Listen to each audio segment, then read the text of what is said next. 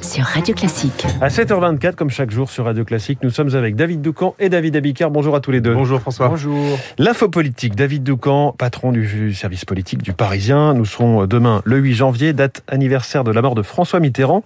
Anne Hidalgo ira se recueillir sur sa tombe à Jarnac. Oui, absolument. C'est le fameux pèlerinage à Jarnac. Chaque 8 janvier, un parterre plus ou moins fourni de socialistes vient s'incliner sur la tombe de l'ancien président, lancé dans une campagne qui prend l'eau. La candidate socialiste a décidé de ne pas déroger à la tradition. Anne Hidalgo ira donc rendre hommage au grand homme. Mauvaise idée, nous confie Ségolène Royal. Cela porte malheur, Jarnac, nous dit-elle en souriant. Mais l'ancienne candidate qui s'était hissée au second tour face à Nicolas Sarkozy a un raisonnement. Elle se souvient qu'en 2006, alors qu'on commémorait les 10 ans de la mort de François Mitterrand, elle avait volontairement séché l'événement.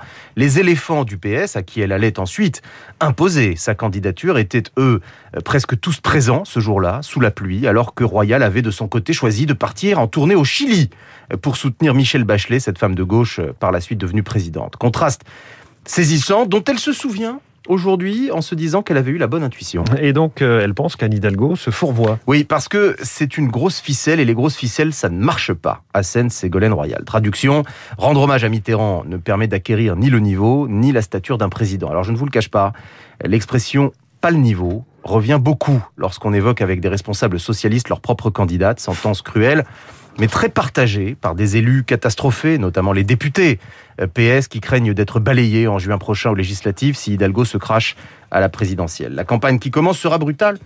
On l'a bien compris, les invectives, les petites phrases font déjà florès, alors peut-être est-ce sur le sérieux, la crédibilité que se fera la différence? Hidalgo sera à Jarnac demain, mais c'est la semaine prochaine qu'elle dévoilera enfin un programme. Est-ce qu'elle surprendra par des propositions crédibles, sérieuses? C'est tout l'enjeu. Mmh. Hidalgo est à la barre d'un bateau ivre.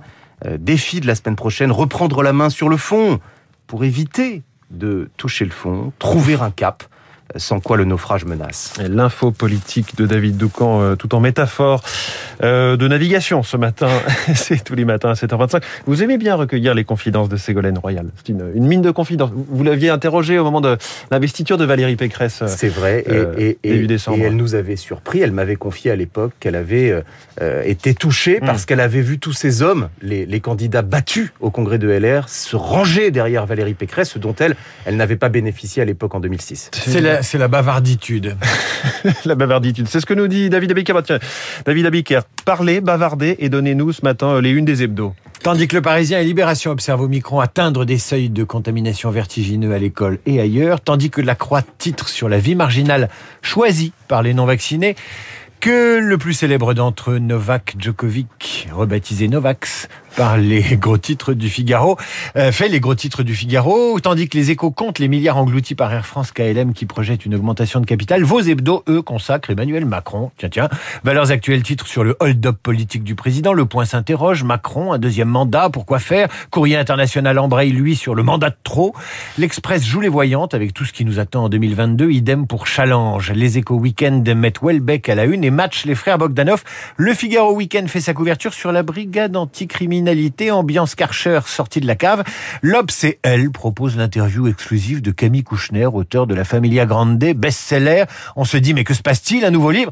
Non, c'est juste la sortie du premier en poche. Merci David Abiker. Vous revenez tout à l'heure à 8h30 avec Renaud Blanc. Bonjour Renaud. Bonjour François. La matinale de Radio Classique avec vous, votre invité ce matin. Jérôme Fourquet, directeur du département opinion et stratégie entreprise à l'IFOP. Jérôme Fourquet pour analyser les dernières petites phrases des politiques, l'envie d'emmerder bien sûr, mais aussi ressortir le Karcher de la cave, pas vaccine, passe vaccinal, sécurité, sans oublier les sondages et la question des 500 signatures. Elle semble se poser cette question avec acuité pour Éric Zemmour, Jérôme Fourquet, mon invité, à partir de 8h15. L'élection présidentielle également une demi-heure plus tard avec euh, Cécile Cornudet des Échos et Alexis Brézé du Figaro. Esprit libre à 8h40 avec Cécile et Alexis, juste après euh, la revue de presse de David Abiker. Vos chroniqueurs ce matin, Guillaume Tabar, Renaud Girard, David Barou, mais aussi Augustin Lefebvre son journal imprévisible consacré ce matin à Michel Houellebecq, sorti de son livre, de son nouveau livre aujourd'hui. Son titre, vous le savez peut-être, Anéantir. Dans une minute, le journal.